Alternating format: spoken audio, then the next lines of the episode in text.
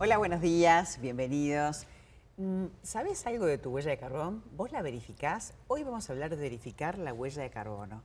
Y para ello invitamos a la ingeniera Claudia Cabal. Claudia Cabal es gerenta de medio ambiente de la UTE, es, este, es ingeniera ambiental, sabe mucho de estos temas, así que nos va a poder ayudar a tomar conciencia de nuestras emisiones, a poder verificarlas y a poder mitigarlas. Bienvenida, Claudia, ¿cómo estás? Bien, muy bien, María. Muchísimas gracias por la invitación. Es un gusto para nosotros poder estar acá, poder compartir lo que estamos trabajando. Sin duda es un tema novedoso. ¿Y a qué responde? No? Responde a que, digamos, todos sabemos que el cambio climático tiene un lugar muy importante en lo que es la agenda política internacional. ¿Y eso por qué? Porque tanto los gobiernos, como las empresas, como la academia, como la población, toda la comunidad está muy preocupada por lo que es, digamos, la actividad antropogénica, lo que hacemos los seres humanos en cuanto a cambio climático. Bueno, sucede que la huella de carbono organizacional surge como una respuesta a esas preocupaciones. ¿De qué manera? con la huella de carbono organizacional, una organización puede cuantificar claramente cuál es su aporte al cambio climático. Puede generar un indicador donde va midiendo los gases de efecto invernadero que se generan en las distintas actividades que esa organización realiza y puede hasta ir viendo año a año si eso ha ido mejorando, ha ido empeorando. Entonces, claro, y puede también cambiar y puede ver cómo consume y puede tomar conciencia, sobre todo tomar conciencia, porque nos parece que es un problema de otros, ¿no? Que si nosotros contratamos diferentes cosas, bueno, como que le pasamos la papa caliente al otro y no tiene nada que ver con eso. Nosotros estamos de alguna manera teniendo una incidencia secundaria o terciaria, pero, pero estamos generando esa huella. Sí, eso es súper importante lo que estás diciendo. La huella de carbono organizacional está planteada de la siguiente manera. Primero vamos a considerar todo lo que son las emisiones directas, o sea, lo que la empresa o la organización emite directamente. Vamos a suponer que nosotros somos una industria y tenemos una determinada maquinaria que funciona con combustible fósil. Bueno, del consumo de ese combustible fósil se van a generar determinadas emisiones que esas emisiones son directas, las genera directamente la empresa y se puede contabilizar. Se puede ver cuánto combustible consumió, se puede ver el poder calorífico de ese combustible, se puede analizar la eficiencia de esa maquinaria y entonces se calcula un factor de emisión y se ve cuántas horas generó y, y se estudia claramente. Es una emisión directa, cuantificada. Pero también hablas de las empresas, hablamos de las personas. De las personas. El uso del combustible en el coche que te trans... O sea, también hay una, huella personal, pero ahora estamos hablando organizacional, no estamos hablando de las empresas. Totalmente. Lo que estamos diciendo a nivel organizacional es aplicable a nivel personal. Entonces, nosotros podemos ver esas emisiones directas que son el resultado de mi decisión. Yo decido, digamos, prender esta máquina, yo decido transportarme en un automóvil, yo tomo esa decisión, elijo el combustible, elijo la máquina, la eficiencia. Por ejemplo, hay otros gases de efecto invernadero, aparte del CO2, que es como la moneda más corriente. Y algunos de ellos tienen lo que se llaman emisiones fugitivas, digamos, por ejemplo, el hexafluoruro de azufre, que se usa para aislar determinados equipamientos. Bueno, se contabiliza absolutamente ah. todo lo que son emisiones directas, pero la parte más rica, digamos, y que complementa, son las emisiones indirectas.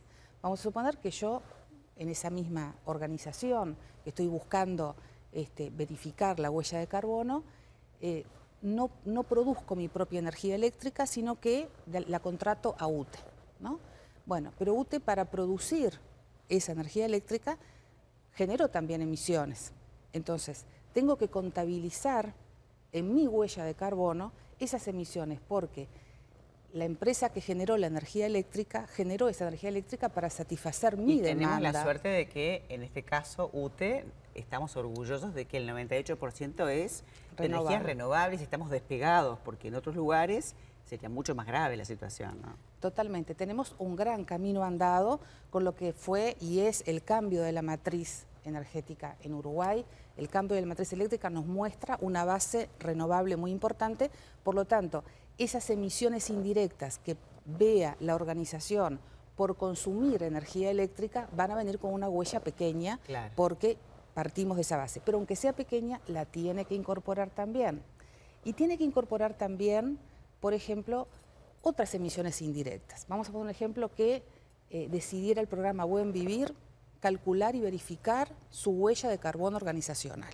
Entonces, en este caso, me invitó a mí, Claudia Cabal, a venir al programa y yo vine en mi auto propio. Entonces, generé también emisiones de gases de efecto invernadero que de alguna manera las generé por, porque fui convocada al programa. Claro, o sea que las tenemos que asumir nosotros. Las tienen que asumir ustedes. O si yo viniera o tuvieran eh, un, un, invitado del extranjero y viniera en un avión, claro contaríamos también, contabilizaríamos también esas emisiones. en una empresa lo mismo, transportar toda la cadena de transporte, de llevar y de traer las cosas o de importar o de exportar, es exactamente lo mismo. Es exactamente lo mismo. El transporte de todos los insumos, el por ejemplo, la gestión de los residuos. Si nosotros contratáramos una empresa que gestionara los residuos, todas las emisiones que se deriven de ese proceso también tienen que ser incorporadas, aunque no las genere directamente la empresa. No es un problema de otros, es un problema de todos y es algo que también tenemos una incidencia, tenemos una responsabilidad. O sea que al cuantificar y al verificar esa huella de carbono tiene que estar todo, este, todo medido. tomado en cuenta. Absolutamente todo medido y tomado en cuenta.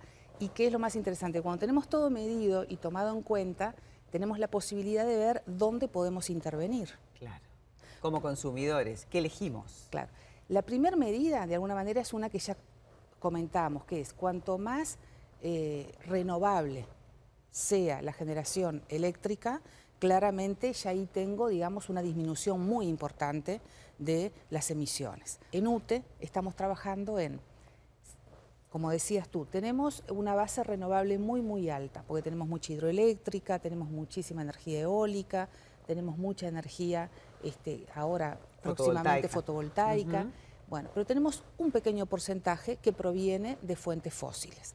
Lo que queremos es ver cómo esas emisiones que generan las fuentes fósiles, que son emisiones que existen y que no podemos evitar, porque el sistema requiere que tengamos digamos, ese, como ese seguro, como ese backup, como esa posibilidad de que... Porque al depender del clima y del viento y del sol, ¿verdad? Este, eh, cabe la posibilidad de que un día algo pase, entonces hay que tener el suministro para todos.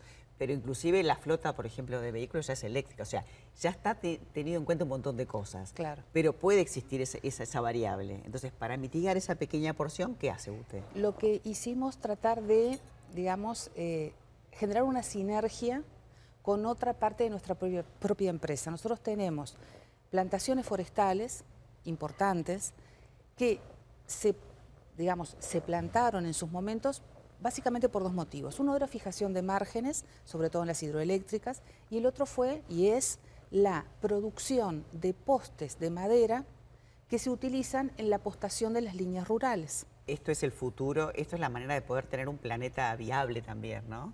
Entonces, la verdad que te felicito y no felicito porque el hecho de que un ente del que todos somos parte, porque la UTE nos pertenece a todos, esté trabajando en esta área, a mí me pone súper contenta. Así que gracias, Claudia, por haber venido, ¿no? Y seguiremos hablando de estos temas tan interesantes. Muchísimas gracias por la invitación. Como te decía al inicio, para nosotros es un gusto poder compartir. Hacemos todo esto con mucha responsabilidad y con mucho cariño. Así que este, con, mucho gusto volveremos a, a conversar. Muchas gracias, Claudia.